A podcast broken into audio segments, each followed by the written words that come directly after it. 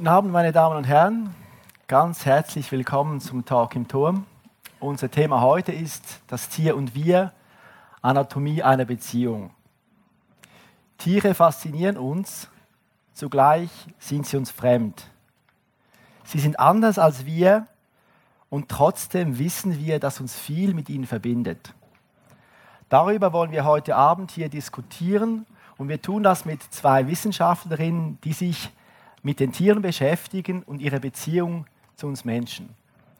Zum einen haben wir Aline Steinbrecher. Sie ist Historikerin und sie erforscht, wie Menschen und Tiere gemeinsam Geschichte gemacht haben und ja auch immer noch machen.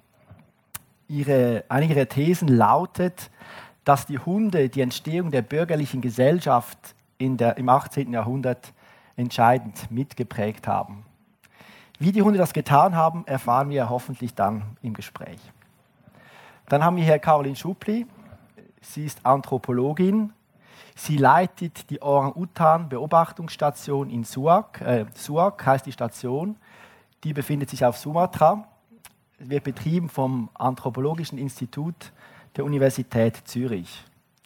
Caroline Schupli erforscht was Affen intelligent macht und sie zieht daraus Schlüsse auf die Entstehung der Intelligenz bei Menschen, bei uns Menschen. Auch da, darüber werden wir sicher noch mehr erfahren. Geleitet wird das Gespräch von Roger Nickel und mir. Ich bin Thomas Gull. Wir sind die Redaktoren des Magazins der Uni Zürich. Ja, und in diesem Magazin hat der Fotograf Jos Schmid für uns ganz schöne Bilder gemacht. Sie, Frau Schuppli und Sie, Frau Steinbecher, sind eigentlich jetzt fast doppelt auf der Bühne, nämlich in diesen Porträts, die wir da sehen, äh, und live. Die Porträts zeigen sie zusammen mit Tieren, mit Hunden, es sind schlussendlich drei Hunde, die ihnen wichtig sind, die in ihrem Leben eine Rolle spielen. Äh, Frau Schubli, Sie sind abgebildet mit der äh, ähm, Hündin ähm, Mila, Mila genau. einem Golden Retriever. Sagen Sie uns doch, was ist die Beziehung, die Sie haben zu diesem Hund? Mila ist äh, unser Familienhund. Also Mila ist der Hund meiner Familie. Wir haben ihn vor 14 Jahren haben wir Mila gekriegt. Sie ist jetzt 14, mehr als 14 Jahre alt. Ja, bin mit Mila aufgewachsen. Klassischer Familienhund, aber auch erstes Forschungsobjekt. Eben das, und das sieht man, genau, es ist immer das Erste. Und das ist, ich finde, dieses Bild gefällt mir extrem gut, weil es so eine, eine intime äh, Situation zeigt, Sie sind eigentlich am Arbeiten dort ein wenig. Ja, Können genau. Sie ganz kurz sagen, was Sie da machen? Ähm, mit Mila auf dem Bild mache ich einen äh, Objektpermanenztest. Das heißt, ich verstecke ein Leckerli unter einem dieser Töpfchen und vertausche dann die Töpfchen und Mila muss mir anzeigen, in welchem Topf das Leckerli ist. Und schafft und, sie das? Genau, das also vor allem in diesem Beispiel, weil die Töpfchen verschiedene Farben haben, ist es eigentlich sehr, sehr einfach für Mila. Schwieriger wird es dann, wenn, wenn es mehr Töpfchen sind oder wenn sie keine unterschiedlichen Farben haben. Und äh, ja, liebt solche Tests. Also seit, seit wir damit angefangen haben, fordert sie uns auch regelmäßig dazu auf. Das heißt, 14 Jahre lang ähm, versuchen wir sie immer wieder neu zu beschäftigen. Ähm, ja.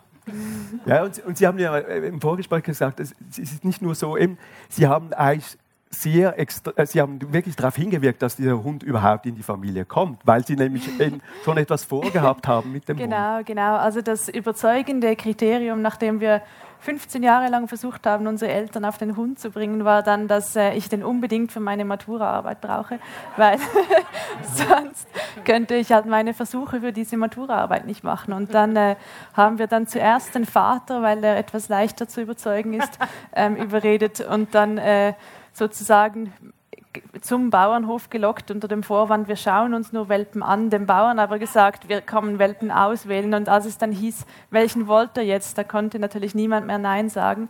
Und dann äh, wurde die Mutter ein bisschen überrumpelt mit dieser Entscheidung, aber inzwischen sind alle Fans von Mila und Mila ist ein, ein Teil unserer Familie. Sagen Sie uns doch noch, zu welchem Thema die Maturaarbeit dann war? Die Maturaarbeit war zum Spracherwerb. Also es ging darum, zu erforschen, ob Hunde in der Lage sind, die Wörter von Objekten zu erlernen. Und ich habe Mila dann die Wörter von mehreren Spielsachen beigebracht mit verschiedenen Strategien. Das heißt, durch, entweder durch Zeigen auf den Gegenstand oder durch ähm, den Gegenstand hochhalten und das Wort wiederholen oder auch durch dieses sogenannte Fast Mapping, das in dieser Zeit bei Hunden ähm, erforscht wurde, dass man eben durch ein Ausschlussverfahren das Wort eines Gegenstandes erlernt. Und Mila hat da sehr gut mitgemacht. Sie hat da, seit sie drei Monate alt war, habe ich dann regelmäßig mit ihr trainiert und hat, sie hat dann mehrere, also so um die 20, 25 Wörter gelernt. Hm. Das ist erstaunlich und eben zeigt sie schon früh äh, ihre Ambitionen, ihre Interessen, die sie dann weiter mit anderen Tieren, die wir jetzt dann auch noch kennenlernen werden, äh, weiter verfolgt haben. Das Bild, äh, das sie zeigt, das ist der Frau Steinbecher, das ist eine ganz emotionale Angelegenheit. Sie werden da eigentlich richtiggehend abgeknutscht von diesem Hund, der heißt Romeo, heißt er, glaube ich. Mhm. Äh, ist das immer, ist das normal? Wenn Sie am Abend hau nach Hause kommen, werden Sie zuerst vom Hund abgeschmatzt. Ist das irgendwie normal so? Also über die Reihenfolge der Küsse lasse ich mich jetzt nicht aus. Aber es ist sicher eine sehr innige Beziehung, die ich ja. habe. Und er ist schon ein Küsserkönig, das sagen wir. Ja. Ähm, sind auch beide Hunde Familienhunde bei uns. Und ähm, der vordere Hund, die da als Topmodel sich äh, mhm. inszeniert. Diese, äh, sie, sie, genau, sie ist äh, 17 Jahre alt mhm. und eigentlich küsst Romeo hier für Aufmerksamkeit. Er ist eifersüchtig, weil ich mich zu sehr der alten Dame mhm. zugewandt habe. Das ist mhm. eigentlich der Hintergrund der Kommunikation. und Sie sind Szene. so das Liebesobjekt, das Begehrte in, in der, der Beziehung zu diesen Hunden. Genau, also mhm. das sind schon Familienhunde, die zu allen Familienmitgliedern Beziehungen haben. Mhm. Aber ich würde schon denken, dass dass ich sozusagen Rudelchefin bin. Sie sind ja. der, der Rudel, sehr schön. Und wie sieht denn da Ihr Alltag aus? Wichtig ist ja zum Beispiel, haben Sie äh, erzählt, das äh, Spazierengehen im Wald. Das ist so etwas ganz äh, Tolles, was Sie erleben. Können Sie da etwas dazu sagen, wieso das, genau, das so also toll ist? Dass natürlich jeder Hundebesitzer, Hundebesitzerin weiß, dass das Spazierengehen dazu gehört. Aber für mich ist das immer so, es ist wirklich etwas fast Meditatives und es mhm. erschließt sich eine Dimension von Natur, die ich denke, die sich mir sonst nicht erschließen würde. Mhm. Es ist so ein Einswerden mit, äh, mit, mit Hund und Wald, dass ich sonst wie, wie, speziell tiefer lebe. Und ich bin jetzt vom Naturell her eher so, also nicht gerade der meditative Typ von Grund aus. Mhm. Und ich denke, es ist so eine Erdung, die bei mir über den Hund erfolgt. Mhm. Aber Sie haben ja, das, dass Sie richtig gehend schon dann irgendwie die Natur im Wald auch zuweilen durch die Augen des Hundes sehen. Ja, also das ist so eine, also, wirklich eine Verschmelzung. Genau, dann, ja. das ist dann auch so, also das kennen vielleicht auch die meisten Hundebesitzer, man mhm. weiß ja dann schon dort vorne, wird er das machen oder sieht es so. Mhm. Also sieht man auch anders. Ich sehe mhm. zum Beispiel auch das Wild im Wald mhm. äh, viel besser, weil die Hunde es ja wittern und dann mhm. merke ich am Verhalten vom Hund, hier muss was sein, also sehe ich es auch schon. Mhm. Richtig. Es ist ein gemeinsames Wahrnehmen ja. von Natur. Eben, es ist auch eine emotionale Geschichte, die wir haben, äh, zu, vor allem zu Haustieren. Es ist eine, eine, eine seltsame Geschichte eigentlich, weil eben sie sind uns irgendwo nahe, diese Tiere, diese Hunde jetzt, und sie sind äh, uns gleichzeitig wahnsinnig fremd, sind andere Lebewesen. Was ist denn die Faszination, äh, wenn man Hunde hat? Frau Schuppi vielleicht?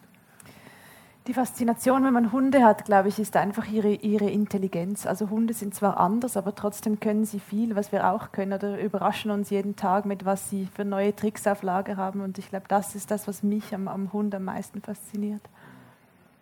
Bei mir wäre es vielleicht wirklich so, ich habe das Gefühl, mit den Hunden, durch die Hunde, in den Hunden erschließt sich eine neue Dimension. Das ist eine Dimension von Wahrnehmung, die ich eben sonst auf die Welt nicht ja. habe.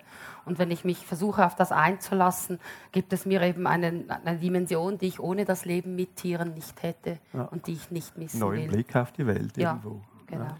Okay. Jetzt haben Sie ja gesagt, wenn ich Ihnen sehr nahe, Sie haben ja eigentlich auch irgendwo ähm, sehr emotionale, intime Beziehungen zu den Hunden. Wo fühlt man sich denn fremd? Wo merkt man denn dann doch, es ist ein Tier, äh, das funktioniert dann trotzdem anders als zum Beispiel die eigenen Kinder, zu denen man ja auch eine enge Beziehung hat? Hm, das ist eine schwierige Frage. Ich denke, das Fremdsein geht gar nicht so über ein, äh, äh, eine Artdifferenz, sondern vielleicht eher, äh, es ist eine Beziehungsgeschichte und in jeder Beziehung gibt es nahe und fremde Momente. Also es gibt auch diese Enttäuschungsmomente, wenn der Hund eben einen enttäuscht, obwohl er genau weiß, was man will und das nicht macht. Also es ist eine emotionale Fremdheit, die ich vielleicht ähnlich empfinden könnte mit anderen Menschen, Mensch, mit denen ich ja, ich glaube, ein, ein, großer Unterschied ist, dass ein Hund nicht in dem Sinn spricht. Also er besitzt keine menschliche Sprache und er erzählt uns nicht spontan über seinen Alltag oder was er gemacht hat, als ich nicht da war. Ich glaube, das ist der größte Unterschied zwischen ähm, einer Beziehung mit einem Hund und einer Beziehung zu einem Menschen. Jetzt haben Sie ja, Frau Steinbrecher, genau diese Beziehung von Menschen und vor allem auch Hunden in der Geschichte untersucht. Sie haben selber Hunde, jetzt auch als wissenschaftliches Objekt. Wie sind Sie denn auf den Hund gekommen als wissenschaftliches Objekt? Hat das eine, etwas damit zu tun, dass Sie gerne Hunde haben oder hat, geht, die, geht der Weg ganz, sind Sie auf ganz anderen Wegen dazu gekommen? Mm, ich glaube wirklich, dass es unterschiedliche Wege gab dorthin. Und am Anfang meiner Forschung, am Anfang meiner Habilitation war ich total abgenervt von der Frage immer, haben Sie denn selber einen Hund?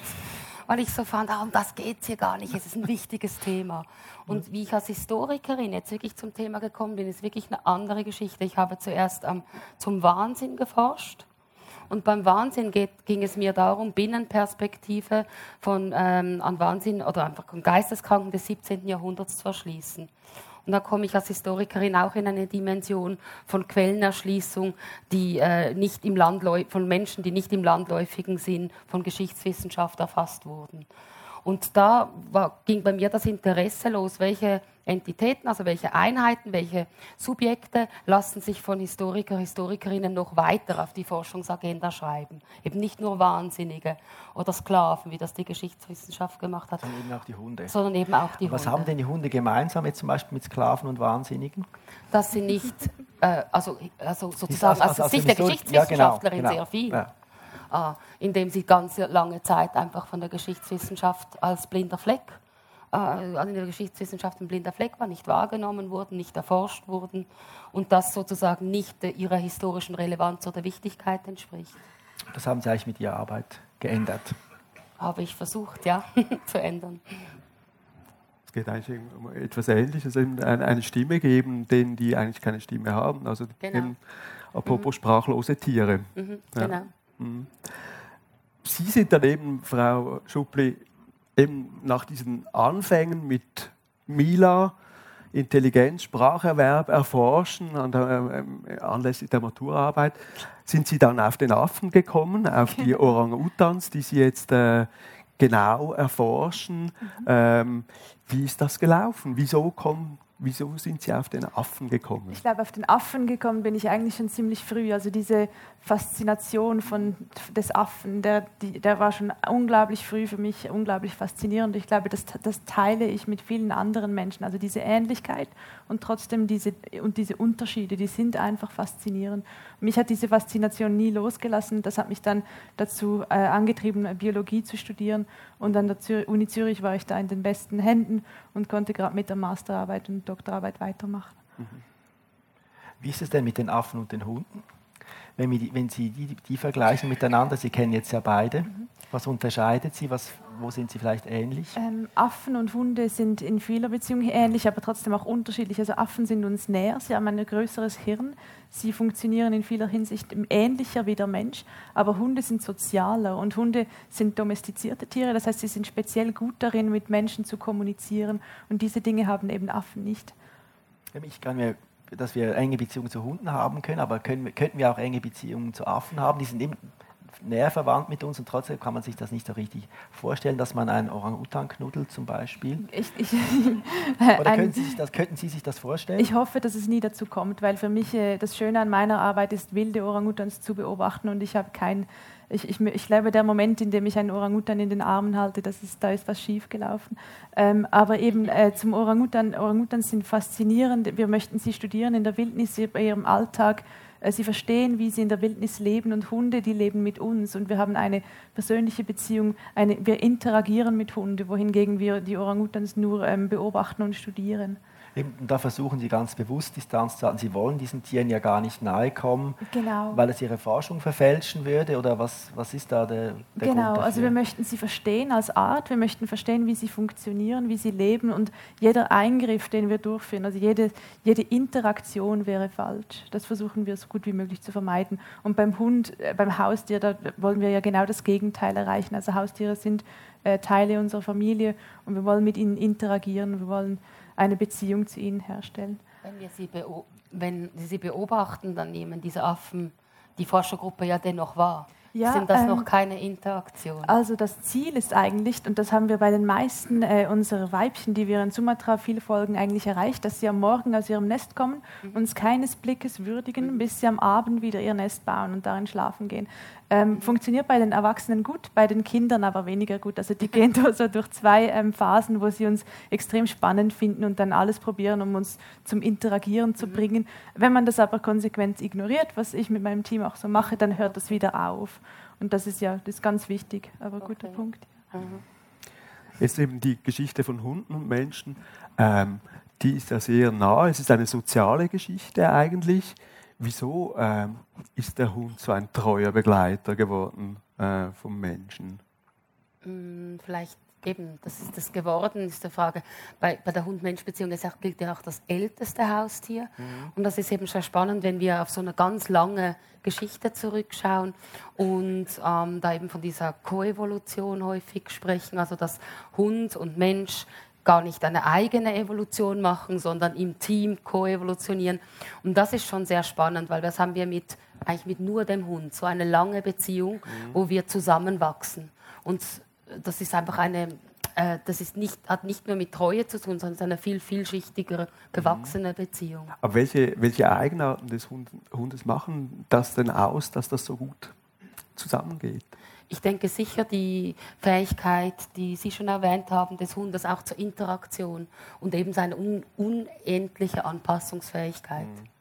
Ja, Hunde wurden ja eben domestiziert, das heißt, sie wurden dafür selektioniert, dass sie besonders gut mit dem Menschen interagieren können und auch menschliche Signale gut deuten können, wie zum Beispiel das Zeigen oder genau. das äh, Blickkontakt oder Blickfolgen, was man bei, bei den meisten Affenarten eben nicht findet.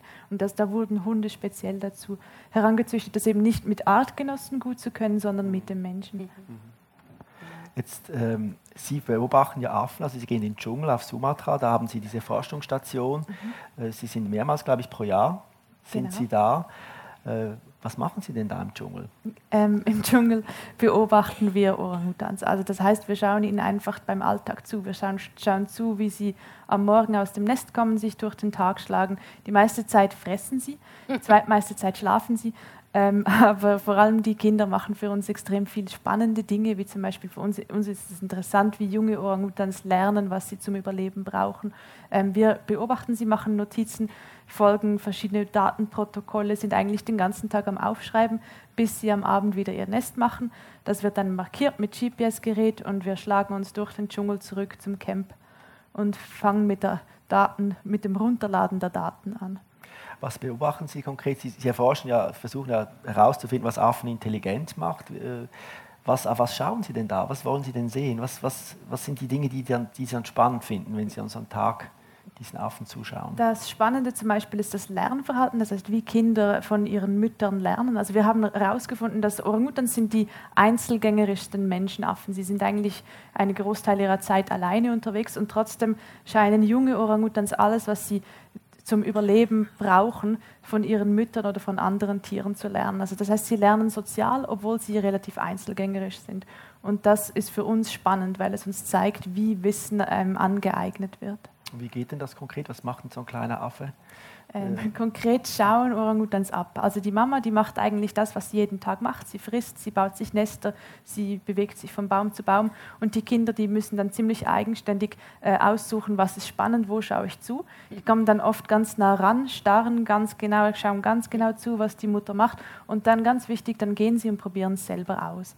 Und wir haben herausgefunden, dass junge Orangutans bis zu zwölf Jahre brauchen, bis sie all die Fähigkeiten erlernen, die zum Beispiel ihre Mutter kann und dann nochmal vier Jahre als jugendliches Tier verbringen, bevor sie dann mit der Fortpflanzung beginnen. Was sind das für Themen? Was, was können die dann, äh, was zeigen die vor, diese Mütter? Äh, eben bewusst vorzeigen tun sie eigentlich gar nichts. Ja, also ja. Sie leben mhm. einfach ihren, ihren Alltag. Aber was zum Beispiel äh, hochspannend ist, ist, wie sie fressen. Also junge mhm. Orangutans müssen in Sumatra die, die, die ähm, mehr als 220 verschiedene Nahrungsobjekte lernen. Das heißt, sie müssen lernen, was kann ich essen, was kann ich nicht essen und wie kann ich etwas essen. Und es gibt zum Beispiel bestimmte Nahrungsquellen wie Honig, den sie aus Baumlöchern fressen und da brauchen sie Werkzeuge dazu. Das heißt, sie, werden, sie brechen sich kleine Stöckchen ab, schälen diese Stöckchen und beißen noch die Enden flach von diesen Stöckchen, dass sie am Schluss wie so eine kleine Gabel haben und brauchen dann diese Gabel, um den Honig aus dem Baumloch zu kriegen. Ja, also und um, eine ganze Technik, die man da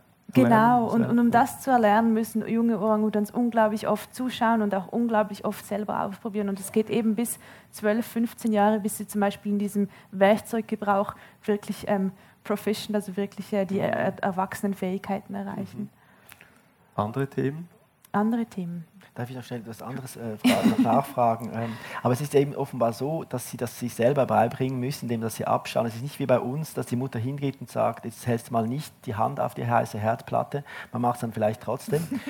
oder du darfst jetzt das nicht fressen, sondern wenn es halt äh, frisst dann oder frisst dann nicht. Also sie, müssen, sie bringen sich das eigentlich, sie sind Autodidakten eigentlich. Genau. Die, die also wir sehen wirklich selten, dass die Mutter eingreift, aber es kommt auch vor. Aber das sind eigentlich Anekdoten. Also wir haben nicht genug Daten, um das wirklich zu zeigen, was nach zehn Jahren Beobachtung eigentlich schon ziemlich viel sagt. Aber es kommt vor, dass in besonders gefährlichen Situationen die Mütter wirklich eingreifen. Ähm, aber eben sehr selten. Die meiste Zeit schauen kleine Kinder, also kleine Orang-Utan-Kinder einfach zu und üben dann selber. Und sie schauen nur ihrer Mutter ab oder sie schauen Das ist eben das Spannende. Mhm. Also je nach Population sehen wir, dass äh, junge Orang-Utans auch bei anderen Tieren mhm. schauen und je nachdem, je nach Population zeigen sie mehr oder weniger Interesse in diese anderen Tiere. Interessanterweise ist es auch so, dass sie mit schauen nur geschlechtsspezifisch, Entschuldigung. Geschlechtsspezifisch? Also, also die weiblichen Nein, sie schauen auf alle. Mhm. Okay. Ähm, wir haben auch das Gefühl, dass junge Männchen, vor allem ähm, ältere Männchen, interessant finden, aber mhm brauchen wir noch ein paar Jahre Daten dazu. Aber äh, interessanterweise ändert sich dieses Interesse. Also am Anfang, wenn ein junger Orang-Utan die ersten zwei Jahre ist er nur auf seine Mutter fixiert. Also er schaut, obwohl er die Gelegenheit hat, obwohl er innerhalb von einem Meter von einem anderen Artgenossen ist, schaut er nur auf die Mama. Und erst so mit drei, vier Jahren ändert sich dann das. Und dann mit so sechs Jahren ist die Mama total out und nur noch äh, andere Tiere sind interessant. Ja, genau. Bei uns ist es ein bisschen später noch, dann, so mit zwölf Jahren, 13 Jahren. Genau. Und jetzt nochmal, Sie beobachten, um sich nochmal vielleicht ein Bild zu machen, wie das geht, dieses Forschen. Sie ähm, schauen dann zu, mhm. machen sich Notizen. Genau. Wie, wie, geht das? Also wir schauen zum Beispiel, alle zwei Minuten füllen wir ein Datenprotokoll auf, in dem wir aufschreiben, was der Orangutan gerade macht, wenn er frisst, was er frisst, wie er es frisst, wie hoch er im Baum ist, wer sonst noch da ist, wie weit weg diese Tiere sind und so weiter. Aber natürlich, je nach Studie haben wir Verhaltensweisen, die wir immer aufschreiben, wie zum Beispiel eben dieses soziale Lernen, dieses Abschauen. Da schreiben wir immer, wenn es vorkommt, füllen wir für dieses soziale Lernen ein neues Datenblatt aus wo wir alle möglichen Details äh, aufführen, um dann später eben solche Muster zu analysieren, wie wen finden Sie mit welchem Alter am spannendsten und so weiter. Das sind dann pro Tag und so. genau, es sind ganze Stapel von entweder ja. Papier oder seit zwei Jahren iPads. Okay. Ähm, ja, genau. Okay. Und gibt es denn so Momente, wo Sie denken, ah, das ist jetzt toll? Das habe ich zum Beispiel noch nie gesehen. Oder es könnte auch ein Beispiel machen, wo Sie überrascht sind oder wo Sie vielleicht etwas bestätigt sehen, das Sie vermutet haben. Nehmen zum Beispiel die, dass die jungen, jungen Weibchen eher den Männchen abschauen oder was war es auch nicht. Gibt es solche Momente? Ähm, ja, ich glaube, jetzt gerade eine Anekdote aus dem letzten äh, oder vorletzten Feldaufenthalt war dieses, äh, dass wir Babysitting beobachtet haben, also dass junge Mütter ihr Kind zu einer befreundeten Mutter bringen. Die, die zwei Mütter waren übrigens Kindheitsfreundinnen, also die waren schon als zwei als Kinder oft zusammen unterwegs. Und äh, interessanterweise haben die jetzt beide kleine Jungs, also die haben ein keine Jungs gekriegt. Und jetzt, ähm, wenn diese Mütter wieder aufeinandertreffen, was sie äh, unglaublich häufig tun, dann lädt die, die ältere Mutter ihren zweijährigen Sohn einfach im Nest ihrer, ihrer Freundin ab und dann spielen die zwei Kleinen äh, zusammen, während die ältere Mutter fressen geht. Was ist daran so außergewöhnlich? Dass eben Orangutans gelten ja als äh, als einzelgängerische Affen. Und trotzdem zeigen sie diese, diese sozialen Interaktionen und dieses, diese, äh, diese, dass Kinder auch äh, Möglichkeiten haben, eben von anderen Müttern zu lernen, dass da doch diese hohe Toleranz da zu sein scheint, zumindest in der Sumatra-Population. Das ist, das ist aber eben außergewöhnlich. Genau. Und das genau. gibt es eigentlich nur bei diesen Sumatra-Affen. Mhm. Weshalb ist denn das dabei? Gibt es dass bei diesen Affen, zum Beispiel in Borneo sind sie ja auch, Genau. da gibt es das weniger. Gibt es viel weniger, ja. Und wir denken, dass das mit der Nahrungsverfügbarkeit zusammenhängt. Also die, die ähm, Tiere in Sumatra, die sind wirklich unglaublich tolerant. Die versuchen, die meisten Orangutans vermeiden ähm, Assoziationen, also die vermeiden es, auf andere Tiere zu treffen. Die in Sumatra, die klettern die höchsten Bäume hoch, um zu schauen, wo ist mein nächster ähm, wo ist mein nächster Assoziationspartner und gehen dann dahin. Und wir denken, dass das mit der Nahrungsverfügbarkeit zusammenhängt. Also in Sumatra haben wir extrem viele Früchte im Wald, es gibt extrem viel zu essen und somit ist der Konkurrenzdruck eigentlich tiefer und Tiere können toleranter sein. Das ist ein bisschen wie bei uns Menschen. Genau. Wenn es genug hat, gibt es auch weniger Streit.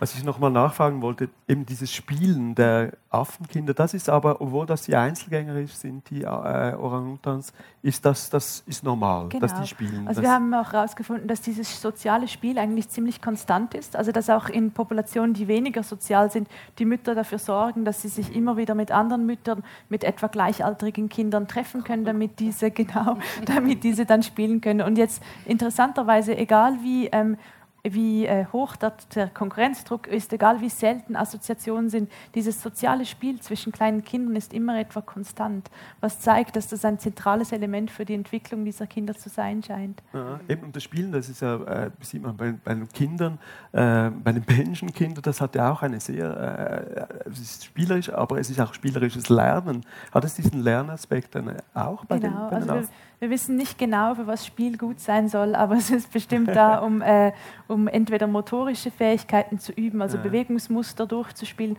oder halt eben soziale Fähigkeiten zu, zu üben und zu, zu erlernen. Ja. Und Ja. auch in den asozialsten Menschenaffen scheint das ein äh, zentraler Punkt zu sein, ein, ein wichtiges Thema zu sein. Jetzt wollen Sie eben herausfinden, was denn die Affen intelligent macht. Mhm. Was macht sie denn intelligent? Ja, wir haben herausgefunden, dass es eben zu einem, zu, zum einen ist es die Umwelt, also es muss die Möglichkeit da sein für, ähm, für ein großes Hirn, dass es unterhalten wird, aber auf dem mehr proximaten, also auf dem ähm, Entwicklungsniveau haben wir herausgefunden, dass es soziale Einflüsse zu sein seien, die äh, Orang-Utan-Kinder intelligent machen. Das heißt, die Möglichkeiten von anderen Tieren zu lernen, die Möglichkeit nicht nur von, bei der Mama abzuschauen, sondern eben auch bei anderen Tieren. Und eben das ist außergewöhnlich, weil sie normalerweise gar nicht sozial sind. Genau, genau. Und wenn wir jetzt diesen Effekt von diesen Möglichkeiten zum sozialen Lernen schon bei den Orangutans sehen, dann zeigt das oder dann deutet das ziemlich klar darauf hin, dass das ziemlich zentral war, wahrscheinlich auch während der menschlichen Evolution. Der Das Soziale, dass wir von anderen lernen. genau, der Orangutan ist ja eigentlich der Menschenaffe, der am weitesten weg, also der nicht so nah mit uns verwandt ist. Die anderen Menschenaffen sind näher mit uns verwandt und trotzdem auch bei diesen entfernten Verwandten von uns scheint dieses soziale Lernen ein zentrales Element zu sein. Jetzt gibt es ja Affen, die ja viel sozialer sind. Die werden ja auch an der Uni Zürich erforscht, äh, von Genau. Judith Burkhardt. Das sind die Krallenaffen. Äh, die machen ja sogar Cooperative Breeding, also die ziehen ihre Jungen gemeinsam auf. Genau. Äh, aber trotzdem sind sie nicht so intelligent. Was Ja, ist denn da Bei, schiefgelaufen? Kral bei Krallenaffen, ähm, die, haben, die, die sind intelligent, aber nur in speziellen Bereichen, nämlich die haben eine hohe soziale Intelligenz, aber eine nicht so hohe ähm, physische Intelligenz. Und was eben die Krallenaffen Physisch machen, als also kognitiv, oder? Wenn es darum zum Beispiel geht, logische Zusammenhänge Ah. zu verstehen, die nichts mit äh, sozialen Interaktionen zu tun haben. Okay. Und die Krallenaffen, eben, die ziehen ihre Jungen gemeinsam, gemeinsam auf. Also der Papa hilft mit und andere Gruppenmitglieder helfen mit ähm, zu tragen, zu füttern. Machen die Orangutans, die anderen Menschenaffen nicht, machen aber Menschen schon. Und beim Menschen wurde das eben kombiniert mit einem großen Menschenaffen-ähnlichen Hirn und hat dann die ganze Hirnevolution und Evolution von Intelligenz ins Rollen gebracht. Du- ja. Jetzt reden wir immer von Intelligenz. Vielleicht können Sie uns äh, auch noch sagen, äh, es ist ja ein, weites Feld, dieses Genau. Reden über Intelligenz. Was ist denn intelligent oder was macht intelligentes Verhalten aus? Intelligenz ist die Umsetzung von kognitivem Potenzial. Also man wird mit einer kognitiven, einem kognitiven Potenzial geboren und dann dieses eben in Fähigkeiten umzusetzen, das ist Intelligenz. Und Intelligenz ist zum Beispiel, besteht zum Beispiel darin, Probleme flexibel lösen zu können, ähm, flexibel auf neue Situationen zu reagieren. Und das sehen Sie auch bei diesen Orang Orangutans, Genau. dass, sie, dass sie vor neue Problemstellungen kommen und die dann äh, quasi innovativ, könnte man fast sagen, lösen. Genau. Also eben gerade in der, Natur, in der Natur wäre das der Werkzeuggebrauch. Nur leider ähm, die Natur ist unglaublich konstant. Das heißt, es gibt relativ selten Situationen, mit denen, in denen sie mit etwas Neuem konfrontiert werden. Und darum geht man für diese Tests oft in, in Gefangenschaft. Man erforscht das mit Zoo-Orangutans. Was sich aber zeigt, ist, dass eben es gibt viele Tiere, die unglaublich viel komplexe Dinge oder die komplexe Dinge tun können. Aber diese Dinge, die sind ziemlich kanalisiert, ziemlich fix. Und beim Menschenaffen, neben den Orangutans oder beim Menschen, sieht man, dass, diese, dass sie flexibel auf Probleme ähm, reagieren und auch flexible ähm, individuelle Lösungen äh, finden können. Mhm. Jetzt sind wir doch äh, viel klüger als die Orang-Utans. Wir haben, haben wir das größere Hirn als Sie? Ja. Ehrlich? Gut, da bin ich beruhigt. Es funktioniert ja offenbar auch besser. Äh, weshalb sind wir denn so weit gekommen und eben die Orang-Utans nicht? Ich würde sagen, gut, das ist natürlich die große Frage. Ja. Also wenn, wenn die beantwortet wäre, dann säße ich jetzt wahrscheinlich nicht hier. Aber ähm, wir denken eben, dass es eine Kombination war von diesem menschenaffenähnlichen Hirn, das dann in eine Sozialstruktur kam, eben zum Beispiel dieses äh, gemeinsame Aufziehen der Jungen, die dann diese Entwicklung von oder diese Evolution von Intelligenz so richtig ins Rollen gebracht hat. Also das, das große Kopf und dann noch Zusammenarbeit, also genau, soziales Lernen, das genau. sind die genau. beiden Faktoren. Ja. Gut. Und die Affen haben eigentlich nur das eine und das andere ein bisschen zu wenig, oder? Genau. Und also das Hirn haben sie einigermaßen, aber sie, sie haben dann doch zu wenig soziale Interaktion. Genau, oder? und äh, die Menschenaffen und eben dieses, dieses soziale Element, das sehen wir jetzt bei anderen Affen wieder, bei ähm, eben zum Beispiel den Krallenaffen, die aber eben dieses grundsätzlich große Hirn nicht als Voraussetzung hatten. Wie sieht es denn aus, wenn man Hund und Affe vergleicht, Orang-Utans und vielleicht Mila, die ja offensichtlich auch Intelligenz gezeigt hat, indem dass ja. sie eben Wörter hat erkennen können, zuordnen ja. können. Ähm, äh, wer ist jetzt intelligenter? Der Affe oder der ja, Hund? Ich glaube, Mila ist ein schlechtes Beispiel, weil wir, meine Familie und ich sind überzeugt, dass sie der schlauste Hund überhaupt ist. Ja. Also, auch der Klassiker. Genau. Das, das haben Sie sicher auch das Gefühl, oder? Sie haben auch die intelligentesten Hunde. Nein, also meine äh, kleine Hündin ist sehr lieb, aber nicht also besonders. Okay. Aber äh, Romeo ist auch sehr intelligent. Doch. ja. ja, ich glaube, was sich bei Mila ähm, gut zeigt, ist, dass sie, also, sie kann echt unglaubliche Dinge und durch diese Interaktion mit mir, die hat, äh, seit sie drei Monate alt ist, bis vielleicht ein Jahr, haben wir täglich geübt, haben wir täglich interagiert. Und ich glaube, das hat schon äh, dazu beigetragen, dass sie eben besonders gut ist, darin menschliche Signale zu deuten oder zu lesen und uns eben auch auszutricksen. Ja. Genau. Was machen Sie für Intelligenzerfahrungen, Frau Steinbrecher, mit Ihren Hunden? Ähm, ich denke, also das ist ja eben bei unserer älteren Hündin waren diese klassischen Versuche meist, äh, weil sie es einem angeschaut hat. Und, hm. Aber ähm, mit Romeo haben wir das schon auch versucht und er findet sehr schnell alles langweilig. Er war der Streber mhm. in der Hundeschule. Und er hat so nach dem Motto Übung verstanden, ja. okay, nächste.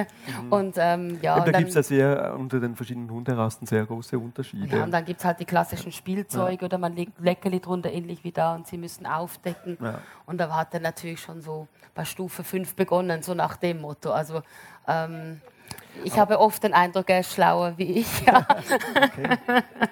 Aber ja. das, ist das die Rasse? Sind gewisse Rassen intelligenter oder gibt es da auch sehr individuelle Unterschiede bei Hunden? Ich meine, man sagt ja, also seine Mutter ist ein Border Collie und sein Vater ist unbekannt und äh, man, äh, man äh, Muss der Vater sehr intelligent gewesen sein? Nein, man sagt schon, die Border Collies ja. gehören zu den schlauen Hunderassen. Also ja, genau, sind sicher die sehr lernfähig sind. So.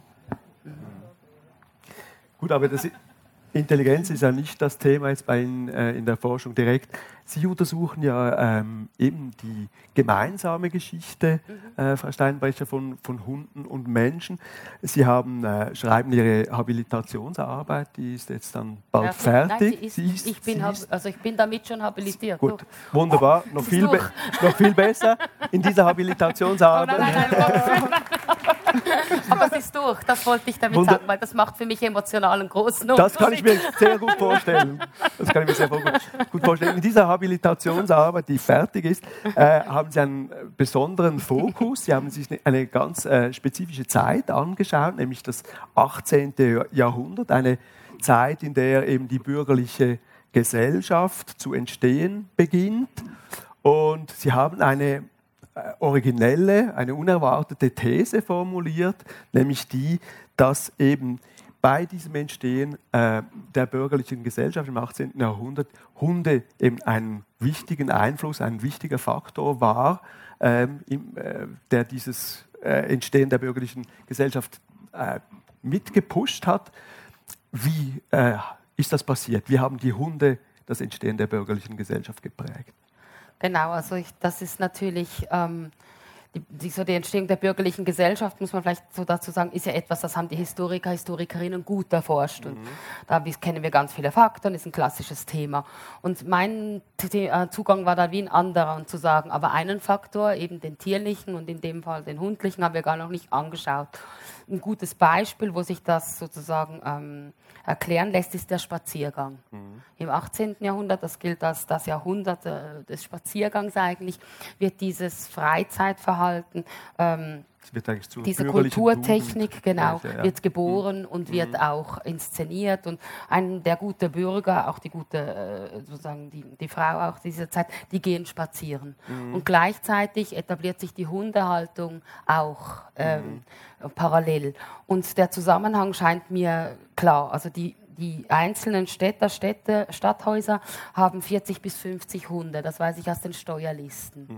Und diese 40 bis 50 Hunde dürfen des Nachts nicht einfach mehr raus. Also pro Haus, oder? Ja, genau. Ja. Und da, dagegen hat also die Obrigkeit etwas, oder? Die ja. Obrigkeit hat in dieser Zeit starke Regulierungsbedürfnisse und hat das Bedürfnis, Ordnung äh, und auch Hygiene zu schaffen. Also dürfen die die 40 Hunde nicht einfach rauslassen.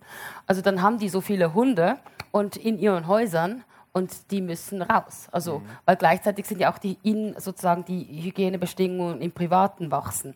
Also müssen die Hunde irgendwo ihre Nottour verrichten. Und dann ist das eben nicht von ungefähr so meine These. Also die Hunde haben eigentlich den Spaziergang äh, ins Leben gerufen. Also der Hund, genau. eben, es ist eigentlich quasi, äh, der Hund geht mit dem Herrn Gassi und nicht umgekehrt. Genau, also ja. viele Hundehalter wissen, dass das auch so ist. Aber nein, jetzt historisch gesehen auch, genau. Ja. Also sozusagen die, die, die Akteurschaft des Hundes ist für die Entstehung der Kulturtechnik, des Spaziergangs, um es jetzt wieder äh, historisch zu nennen, also ohne Hund kein nicht Spaziergang. zu leugnen. Mhm. Genau. Aber weil auch, auch ja. weil dieses sozusagen klassisch, was dem Spaziergang immer äh, zugestanden wurde, dass es darum geht, um ist ein performatives Element. Der, der Bürger zeigt sich mhm. und genau zu diesem Zeigen gehört eben der Hund genuin, weil äh, sozusagen es war ganz wichtig für einen guten bürgerlichen Status einen Hund zu haben mhm. und deswegen musste man sich ja auch mit dem Hund zeigen. Also wenn man rausgeht und nimmt den Hund nicht mit, dann bringt das eben äh, Verwirrung. Also sondern man muss eben den was, richtigen Hund mitbringen. Was Sie haben keinen Hund. Genau. Da gehört man nicht dazu. Ja, nein, das ist wirklich ein, ein Symbol von Dazugehörigkeit, ja. richtig. Und äh, musste man auch einen bestimmten Hund haben? Ja und nein. Also ja, dachte ich, also ich dachte immer ja und sehr viel von meiner Forschung hat das auch äh, bestätigt im Sinne von, ähm, es geht halt so in den Journalen der Moden, die ich untersucht habe, da wird immer genau genannt, zu welchem Outfit der Damen welcher Hund gehört. Okay, dann brauchte man dann mehrere Hunde, wenn man mehrere genau. Kleider genau. hatte. Und da ist ganz klar, der und so. Und dann äh, bei den Herren ist auch ganz klar, welcher Hund sozusagen stattlich als Jagd, also in den Städten wird ja dann die Jagd verboten. Aber gleichzeitig gilt Jagen als Tugend des Adels, die man sich gerne noch anzieht sozusagen. Und dann nimmt man Jagdhund mit um das zu symbolisieren. Mhm. Und dann war ich eigentlich schon ganz stark zu diesem Status vom Hund, dass das so wichtig ist. Und dann ähm, äh, habe ich die Vermisstenanzeigen gefunden und untersucht und da sehe ich, wie viele gut betuchter Bürger einfach sein wuscheliges Mischlinghündli sucht. Und dann fragt man sich, okay, äh, was war jetzt genau der Status von diesem Mischlingshund? Und dann ist man eben auch im 18. Jahrhundert wieder bei einer emotionalen Beziehung angelangt. Jetzt müssen wir aber schon noch erklären, also ich meine, äh, die Vorstellung, dass es da Stadthäuser gibt, die eigentlich völlig überhundet sind, genau. quasi, ja. das, ist, äh, das ist ja, ähm, äh, ja also ziemlich krass, aber wie sind, denn, wie sind die Bürger dann über, überhaupt auf diese Hunde gekommen und wie, wie hat das entstehen können? Also das ist ja ein Wahnsinn. Da tut man also, sich ja auch nichts Gutes, hat man das Gefühl, und den Tieren vielleicht auch nicht unbedingt. Das ist jetzt gut, weil Sie diese Überhundung nennen. Das ja. ist wirklich spannend, weil so dieser, dieser Diskurs von dem, was man heute kennt aus den Großstädten, mhm. wo das ja oft in den Medien ist, Berlin und Wien ist das häufig zu viele Hunde, der Unrat ist dann das große Diskussionsthema. Und dieses Diskussionsthema habe ich in den Medien des 18. Jahrhunderts auch die Überhundungsdebatte. Ja. Kampfhunde ähm, gab es auch schon. Ja, also ja. Bissverletzungen durch das ja. Nachts Umherstreifen der Hunde ja. sind auch eine große Thematik. Und dazu muss man sagen, dass pro Kopf, pro Einwohner gesehen die Hundeanzahl in den Städten der Vormoderne und des 18. Jahrhunderts höher war als heute. Mhm. Also wenn man heute eine große äh, Hundedichte wahrnimmt, die war sicher pro Kopf, pro Einwohner dichter. Und die Problematik eben ist, ist gegeben, ja, mit, auf allen Ebenen, die wir auch kennen von diesen mhm. Debatten. Ja. Gibt es auch eine Erklärung, wieso eben so ja, viele? da gibt es eben, das ist das Spannende wieder beim Hund, ähm, dass, dass es, also so eine klassische Idee ist natürlich, dass, die, dass der Adel oder da sagen wir das gehobene Bürgertum ist ja nicht, hat so ein Landhaus, also hat die ganzen Jagdhunde, die es aber dann nicht dort lässt, mhm. sondern die es eben mitnimmt ins Stadthaus und die Stadt fordert eben die Steuern ein mhm. und darum haben sie, haben sie auch oft so viele Hunde. Dann brauchen sie die Damenhunde, die spezifischen. Dann haben sie meistens noch einen, einen Kinderhund, also dieses ein typischer Familienhund kenne ich auch. Also der Hund als Sozialisationsmedium der Kinder, äh, der den Darf Kindern was beibringen was, was soll. Er, was hat denn der, der, der, Hund getan für die Kinder? Also Wie muss den, man sich das vorstellen? Ja, dazu habe ich Kindererziehungsratgeber ähm, untersucht und, und ähm, äh, Kinderbücher untersucht. Und in beiden wird ganz klar, dass die Kinder, also die Kinder des Bürgertums, ähm, das gute Verhalten einüben können am Tier. Also so die Idee, wenn er lieb ist zu seinem Hund, wird er auch ein guter Mensch mhm. sein mit dem Menschen. Und dieses Einüben, also da gibt es wirklich ganze Szenen, dass eben der Hund so und so wertgeschätzt werden muss, damit die Kinder Rücksichtsnahme erlernen. Mhm. Das ist ein großes Thema, der ja, gut, Das ist auch, auch, heute noch immer ähm, ein, ein, Thema, wenn, wenn Kinder ein Haustier wollen. Genau. Oder? Sie also, müssen Verantwortung übernehmen. Äh, das scheint dort schon. Genau, und das ist so ja. für mich das Spannende. Das ja. ist heute ein großes Thema, dieser Familienhund. Mhm. mhm. Aber ich sage eben, diese Debatte beginnt im 18. Ja. Jahrhundert. Genau. Ja. Jetzt äh, eben, Frau Schupli haben wir vorher ähm, eindrücklich gehört, Sie geht in den wahren Dschungel äh, nach Sumatra. Sie äh, steigen in den Dschungel der Archive äh, äh herab. Ähm, Frau Steinbrecher, was findet man dort? Wie, eben kommen denn diese sprachlosen Tiere, die schreiben ja nicht eben und sie sprechen ja auch nicht. Wie kommt denn die Historikerin zu ihren äh, Informationen? Ja, das ist wirklich spannend, auch wie die Arbeit entstand. Ich habe zuerst, bin ich davon ausgegangen, ich wolle eine Emotionsgeschichte des 18. Jahrhunderts schreiben, mhm. am Beispiel der Mensch-Tier-Beziehung. Und als ich begann, äh, Material zu erheben, Quellenmaterial, hat es mich erschlagen. Und dann musste ich mich auf ein Tier spezialisieren und bin so auf den Hund ja. gekommen, weil... Sie hatten mehr vor, ursprünglich. Ja, einfach was anderes. Ja, ja, genau. Ich glaube wirklich, die Idee, ich hatte nicht damit gerechnet, dass ich so eine breite Quellendichte herankriege. Weil auf diese äh, Menschen, die ich geschaut habe, die haben, der Hund hat sich in so viele Quellen eingeschrieben. Ich Zum vorher, Beispiel? Also die ganzen politischen ähm, die ich vorher schon erwähnt habe, so am Rande, wenn es um, Regulierungen geht. Also es gibt im 17, Ende 17. Anfangs 18. Jahrhundert äh, für Zürich gleich viel Bettlermandate wie Hundemandate. Was ist ein Mandat? Das sind dann ein Mandat ist eine Verordnung, die, ja. die ähm, vorschreibt, wie man sich verhalten ja. soll. Vom Rat gegeben, also vom Regierungsorgan. Und wenn man sich mal überlegt, als Historikerin, ähm, wenn die Bettler gleich viel Regulierungsbedarf generieren wie die Hunde, dann sind sie einfach eine ernstzunehmende historische Größe. Mhm. Also Punkt. Und ähm, als solches das dann. Und dann, was, also meine Lieblingsquellen, habe ich schon kurz erwähnt, sind die vermissten Anzeigen. Ja. Ich habe systematisch in Frankfurt die ähm, Zeitungen untersucht seit dem Entstehen ähm, im 18. Jahrhundert eben über Vermisstenanzeigen für Hunde. Und in jeder Ausgabe sind mehrere Vermisstenanzeigen, die eben sehr emotional beschrieben sind, wie die Hunde vermisst werden und der Finderlohn, der gegeben wird. Und dann sieht man, es hat nicht nur eine Statusbeziehung. Und dann habe ich Selbstzeugnisse, in denen die Menschen berichten, wie sie um ihren Hund trauern zum Beispiel. Dann habe ich die ganzen Erziehungstraktate, dann habe ich die ganzen medizinischen Traktate, die das sich mit den Hunden ja, beschäftigen. Ja. Und dann äh, haben mich die Bilder überflutet. Also da hat es auch äh, quasi so Beratungsbücher gegeben, ja. äh, wie setze ich einen Hund ja, genau. in der Erziehung meiner genau. Kinder ein. Genau. Mhm. Und dann haben mich die Bilder überflutet. Mhm. Meine, ich kann in kein Kunsthalle der Welt mehr gehen, ohne dass ich nur Hunde sehe. Mhm. Ja. ja. ja und ähm, wenn man, äh, alle, die das schon, schon auch gemacht haben, 17. bis 18. Jahrhundert, dann sind die Bilder einfach voll. Und mhm. dadurch, dass wir Historikerinnen ja schon länger uns auch der Bilder ähm, annehmen auch, war das natürlich auch eine ganz wichtige Quelle meiner Arbeit. Mhm. Ja. Okay. Jetzt hat sich ja eben ja Ihr Blick auch verschoben. Sie haben so richtig schön auf die, die Hunde geschaut ja. und haben auch gesagt, die Hunde sind viel wichtiger als Akteure, als wir gedacht haben. Äh, was heißt denn das jetzt für uns Menschen? Also müssen wir jetzt die Hunde ernster nehmen? Müssen wir unsere Beziehung überdenken zu ihnen? Ich glaube, dass ähm, sozusagen die Rolle, die der, die der Hund heute hat, als, ähm, ich würde ja sagen, als Familienmitglied, dass die eigentlich viel älter und viel tradierter ist, wie wir bisher gedacht haben, war für mich schon spannend. Weil das ja oft so als Auswuchs auch, sagen wir, von den Kritikern des 20. oder 21. Jahrhunderts gesehen wird, diese extreme, übertriebene Tierliebe. Und das habe ich so ein bisschen ähm, als meine Leistung gesehen, dass ich sage, nein, nein, das ist ein Prozess, der lange gewachsen ist und der beginnt eben schon dann. Und Sie sagen ja, auch Tiere haben Geschichte gemacht. Natürlich, genau. Ja.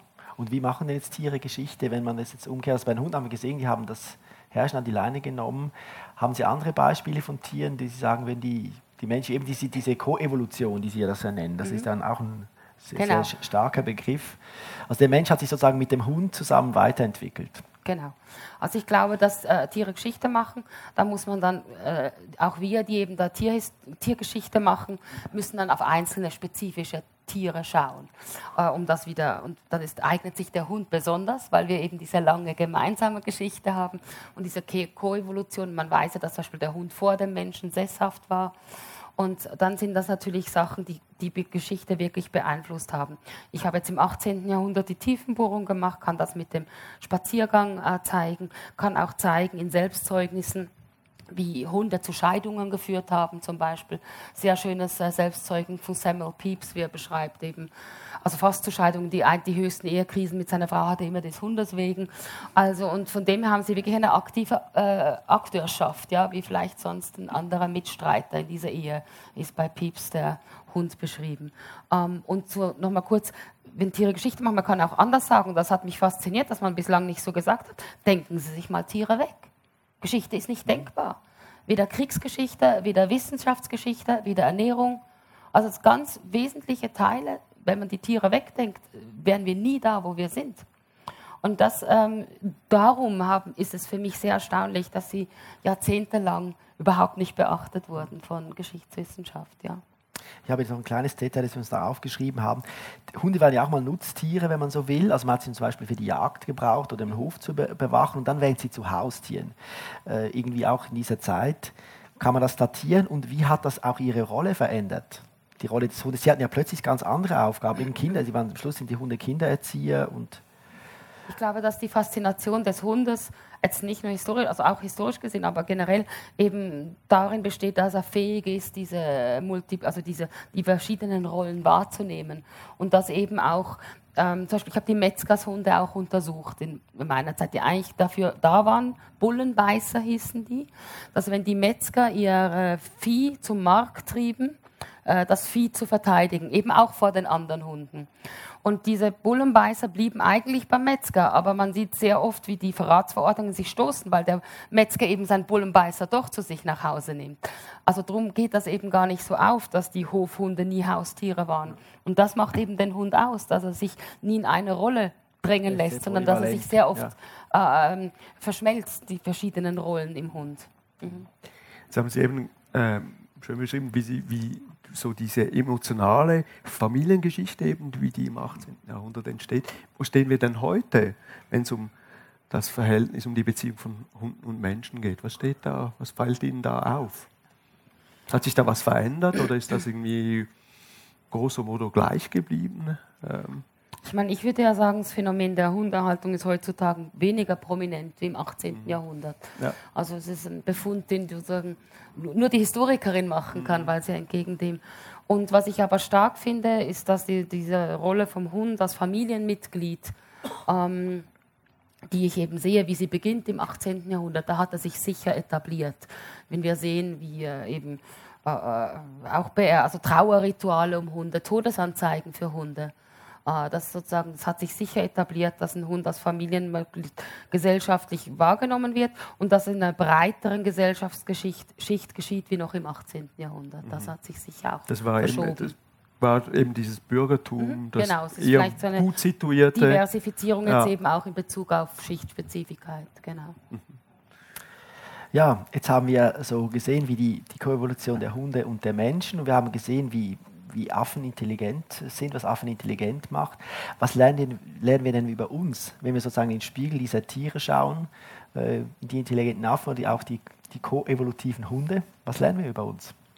Äh, ich würde sagen, wir lernen ein bisschen über unsere Geschichte, also woher wir kommen, wer wir sind, durch das, dass wir uns eben unsere nächsten Verwandten, die, die Affen anschauen oder eben auch andere Tiere, die andere Sachen gut können, die Affen nicht gut können, wie zum Beispiel die Hunde natürlich für mich schön, oder? Wenn die Biologin sagt, wir lernen was über unsere Geschichte. Gefällt mir gut. Vielleicht ein, ein, ein, anderes, ein bisschen unterschiedliche Zeiträume, ja. aber eigentlich dasselbe, ja, oder? Genau. Und ich denke schon, dass sozusagen dieser Blick auf eine, eine, eine rein Geschichte des mächtigen, äh, starken, sozusagen Menschen, Mannes ja auch sehr lange, der also alle Errungenschaften Gundan, schon ähm, unser langer Blickwinkel war und dass da schon ein bisschen dran gerüttelt wird, wenn ich sage, naja, also die Hunde haben diese Geschichte mitgeschrieben. Und daran denke ich schon, dass wir durch eine Erweiterung, wenn wir Historikerinnen schaffen, die Akteurstableaus zu erweitern, denke ich schon, dass wir auch etwas über unsere Positionierung des Menschseins in Bezug eben auch auf Natur und Tiere in der Aktualität lernen. Also wir kommen ein bisschen vom hohen Ross runter. Dann. Genau würden Sie Eben sagen. auf den Hund. Genau. Und wie ist es dann bei den Affen? Kommen wir auch vom hohen Ross runter? Da habe ich doch eher das Gefühl, wir haben, ich habe jetzt ein Überlegenheitsgefühl, nachdem ich mit Ihnen geredet habe. Interessant, weil was wir nämlich eigentlich finden, ist, ist dass alles, alles, was wir denken, macht uns zum Menschen, macht uns einzigartig. Das finden wir eigentlich bei Affen auch. Okay. Also was ich glaube, generell ist der Trend eher andersrum, dass wir eben merken, dass wir nicht so speziell sind, nicht so, genau. so anders sind. Und da würden wir uns wieder sehr angleichen oder? Mit unserem, genau. genau. Da habe ich zu wenig gut zugehört. ja, es sind ja oft Gradienten, oder? Wir, wir sehen eine Fähigkeit, in der der Mensch besonders gut ist, denken, das können nur wir, dann untersuchen wir die Affen genauer oder die Hunde genauer und sehen, die können das auch, nur in einer anderen Form. Vielleicht weniger ausgeprägt als wir. Aber eben Evolution schafft ein Kontinuum und selten eine, eine neue Fähigkeit einfach so von heute auf morgen. Darum macht das ja eigentlich guten Sinn. Wir können das Gleiche einfach ein bisschen besser. So gewisse Dinge, andere nicht. Gewisse Dinge. Andere, andere können wir nicht so gut. Ja, zum Beispiel so Äste fressen und so. ja, oder eben, wenn man auch zum Beispiel äh, diese Stöckchen mal probiert selber zu machen, das ist extrem schwierig. Also das sieht, es tönt einfach, wenn ich ja. das jetzt beschreibe, aber das ist unglaublich schwierig und gerade eben, weil man es nicht sieht, weil man nicht sieht, wie die, die Frucht oder das Baumloch von innen aussieht, ähm, braucht das unglaublich viel Üben. Ja, genau. Und die machen das mit dem Mund dann? Die machen, also die stellen das Stöckchen her mit den Händen, nehmen es dann in den Mund und dann die, die guten Werkzeugbraucher, die brauchen nur den Mund, um das Stöckchen ins Baumloch oder die Frucht einzuführen. Äh, die kleineren, die nehmen die Hände zur Hilfe, um, um da ein bisschen nachzuhelfen, wo es hingeht. So. Jetzt haben Sie gesagt, Frau Steinweicher, eben diese Habil über die Hunde und die bürgerliche Gesellschaft ist fertig. Haben Sie schon neue Abenteuer vor? Nehmen Sie sich ein neues Tier vor oder wie geht es weiter? Das ist eine spannende Frage. Ich glaube, ich werde die Tiere auch nicht ganz los. Ich habe da mhm. ein Label. Wollen Sie sie loswerden? Nein, also im Sinne von, ich habe da auch ein Label jetzt äh, für ja. die Tiergeschichte und merke, wie die Tiergeschichte sich. Also als ich begonnen habe, hat mich, hat mich, die Groß, hat mich der Großteil der Forschung wirklich belächelt, mhm. dass das da war ich auch noch jünger, das ist das Mädchen mit dem Hund. Und mittlerweile hat sich die Tiergeschichte echt etabliert und ist so ein bisschen mhm. mittig geworden. Und darum werde ich es nicht los im Sinne von, da werde ich immer eingeladen und angefragt oder zu den Tieren. Aber mir ist es, glaube ich, schon ein bisschen zu mittig. Und ähm, ich bin jetzt eher. Das haben Sie nicht gern. Nein, ich bin jetzt eher noch ein bisschen spaciger unterwegs. Ja. Und im wahrsten Sinne des Wortes überlege mir, ähm, die Wahrnehmung vom Außerirdischen genauer anzuschauen. Mhm. Ich sehe schon. Machen wir auch ein paar Jahre Tag dazu. Das, das Außerirdische, die außerirdische Geschichte. Ja. Sind, wir, sind wir gespannt darauf. Genau. Und Sie, Frau Schupli, wird Sie der Dschungel loswerden? Nein, bestimmt nicht. Also ich glaube, ich, ich bleibe im Dschungel. Ich bleibe auch bei den Orangutans. Hätte übrigens nie gedacht, dass ich mal äh, Orangutans erforschen werde. Mir waren es eher immer so die Gorillas oder die Schimpansen. Mhm. Aber eben Orangutans eigentlich für mich jetzt der faszinierendste Menschenaffe und auch der, der uns am meisten über uns selber lehren kann. Und da gibt es noch so viel, das wir nicht wissen und nicht verstehen. Da habe ich noch viele Jahre vor mir, denke ich. Ja, damit haben wir sehr viel erfahren über ganz unterschiedliche Beziehungen, die wir äh, Menschen zu Affen, zu Orangutans, zu Hunden haben. Äh, es gibt sicher noch viele Fragen, die offen sind und einige hätten wir jetzt auch Zeit. Äh, die können Sie, wenn Sie Fragen haben, können Sie sie gerne jetzt an unsere beiden Gäste an unseren beiden Gästen stellen. Äh, es gibt ein Mikrofon und wenn eine Frage ist, kommt, äh, wer die Hand aufstreckt, bekommt dieses Mikrofon auch hier vorne.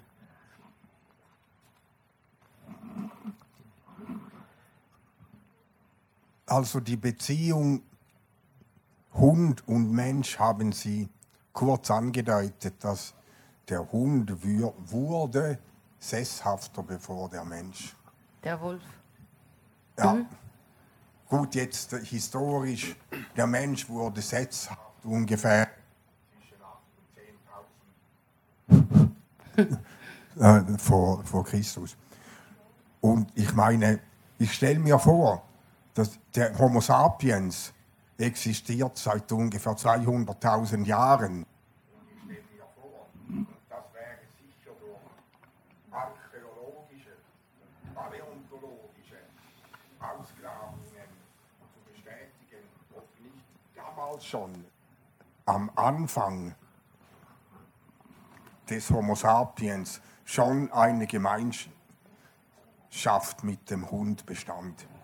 Das ist vielleicht die Biologin fast noch besser zu beantworten, oder? ja, ich, ich, Weil ihr das noch fast mehr erforscht. genau. Also es geht schon äh, sehr, sehr weit zurück. Ähm, wann die Beziehung äh, so eng wurde, das ist schwierig zu sagen, aber ich glaube, es, es gibt äh, Quellen, die sagen, dass es 20.000, äh, vor 20.000 Jahren schon äh, Hinweise gab, dass Hunde zum Beispiel ähm, die ähm, die Städte, also die äh, Siedlungen, auch wenn es nur äh, temporäre Siedlungen waren, verteidigt haben und dafür aber die Essensreste von Menschen äh, gekriegt haben. Also dass diese Symbiose, dieses Zusammenleben doch schon sehr, sehr weit zurückgeht. Genau, und in den, in den, also das sind die Biologen, die sagen, dass die Wölfe vor den Menschen eben sesshaft waren im Sinne von in Höhlen wohnten und ähm, dass sich eben diese Jagd- und ähm, Essgemeinschaft äh, zusammengetan hat und der Mensch das zum Beispiel eben dem Wolf nachgemacht hat, abgeschaut hat. Das sind also auch, sind auch Theorien, die die Biologen en, ähm, entwickelt haben. Mhm. Da wäre noch eine Frage.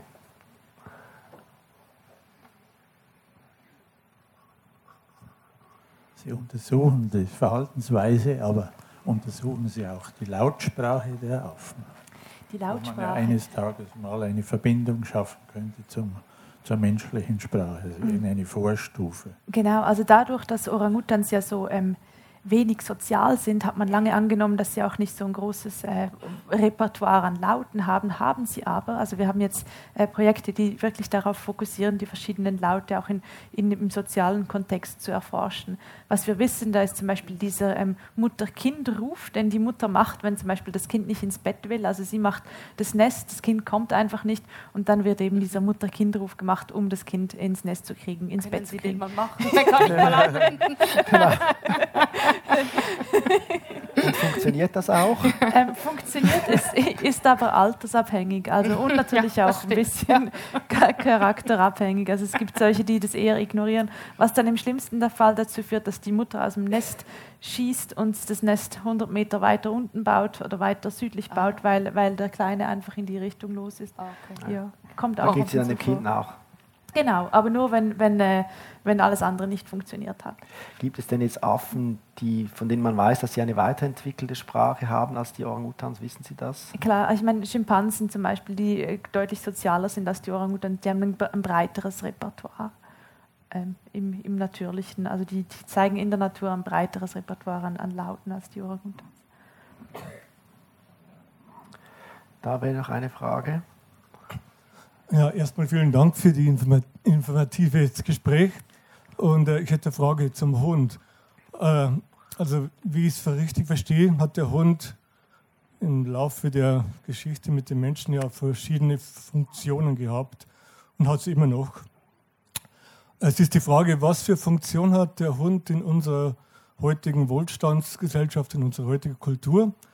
Und was sagt es über den heutigen Hundebesitzer aus, beziehungsweise über, die, äh, über, über den heutigen Menschen in unserer Kultur äh, mit dem Verhältnis zum Hund? Ja, ähm, diese Animal Studies ist durchaus auch ein Tummelfeld der Soziologen oder Psychologen und die würden das eher jetzt äh, das untersuchen. Aber was ich jetzt weiß, sozusagen von hinten aufgezäumt ist, es gibt Untersuchungen von Soziologen zum Mensch-Hund-Verhältnis in Rumänien, wo man eben ganz viele Straßenhunde hat. Und die sagen eben, diese Mensch-Hund-Beziehung, wie wir sie haben, ist ein reines Wohlstandsphänomen. Hm? Und das würde wieder mit meinen äh, Thesen ja, vom 18. Jahrhundert korrelieren, dass ich sage, diese Hundehaltung, wie wir sie heute hier kennen, bei unserer Kultur, äh, hat sich eben zuerst in einer oberen Schicht etabliert. Aber spannend wäre natürlich, da, da, kann man unzählige viele soziologische Studien machen, oder? Wie, wie, der, der, wie der Herr so Geschär und all das äh, ist natürlich auch wissenschaftlich, könnte man versuchen zu belegen. Der zweite Teil von meiner Frage bezieht sich eigentlich auf die Beobachtung, glaube meine subjektive Beobachtung, dass äh, der, Hunde, der Hundebesitz zunimmt. Also zumindest, wenn ich bei mir aus dem Balkon rausschaue, ich wohne mitten in der Stadt, dann sehe ich also äh, Familien mit zwei bis drei Kindern und ein bis zwei Hunde. Das nimmt zu. Also das ist meine Wahrnehmung. Das, ja, das, ist aber das, stimmt also die Zunahme in Bezug auf 18. Jahrhundert wäre eben falsch. Weil der pro, pro Kopf, pro Kopf äh, pro Hund sozusagen größer war in der Frühneuzeit in den Städten wie heute. Aber äh, beobachten Die Katze Sie? hat ja auch den Hund abgelöst, oder? Mhm. Die Katze ist das ähm, äh, prominenteste im Sinn von zahlenmäßig häufig vertretenste Haustier. War im 18. Jahrhundert noch nicht so. Also das sind ja einfach Untersuchungen, die sagen, wir haben mehr Katzen als Haustiere wie Hunde. Also ich verstehe sozusagen Ihre Beobachtung, aber es ist, äh, und ich weiß auch sozusagen, ich sehe diese Art Familie auch vor mir, aber es ist nicht äh, historisch haltbar. Das hat mich auch äh, fasziniert. Aber der Trend, stellen Sie den fest zu mehr Hunden? Ich meine...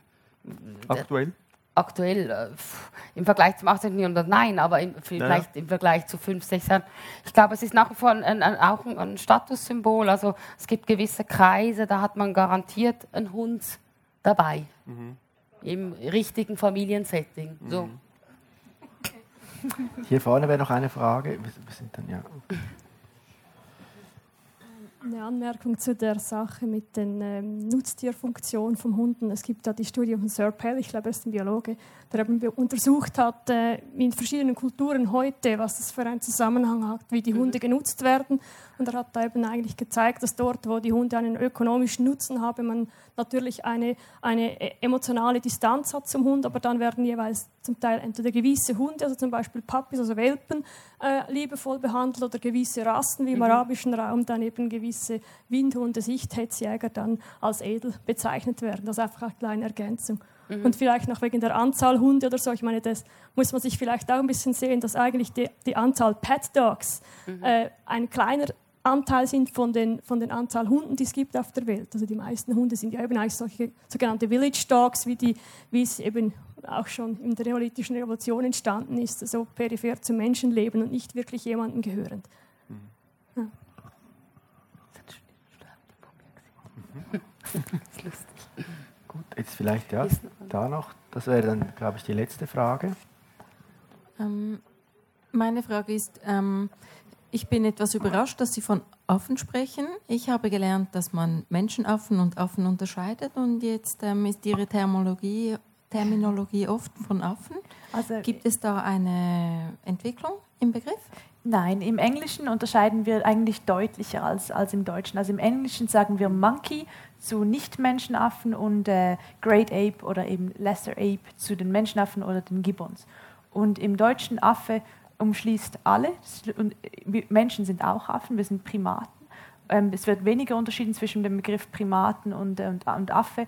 Und der Menschenaffe ist eben diese Gruppe, zu der die klassischen Menschenaffen, aber auch der Mensch gehört. Also dürfen wir jetzt von Affen reden. Wir dürfen von Affen reden, ja. Also wir sprechen ja in den Human, also von Non-Human Animals. Also von Animals ist ja eigentlich sozusagen auch der Überbegriff. Und dann haben wir Non-Human Animals und Human Animals. Das sind dann wir. Das sind dann wir.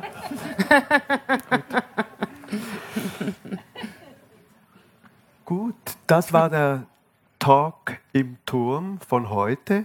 Sehr verehrte Damen und Herren, schön sind Sie da gewesen. Und äh, der nächste Talk im Turm, der findet bereits im nächsten Jahr oder erst im nächsten Jahr, es ist dann schon nächstes Jahr, äh, statt, nämlich am 21. Januar 2019. Das Thema dann findige Köpfe, wie Innovation entsteht. Wir würden uns freuen, wenn Sie dann wieder bei uns sind, hier im Restaurant Uniturm. Bis dann wünsche ich eine gute Zeit. Genießen Sie es, kommen Sie gut nach Hause und kommen Sie vor allem wieder. Vielen Dank.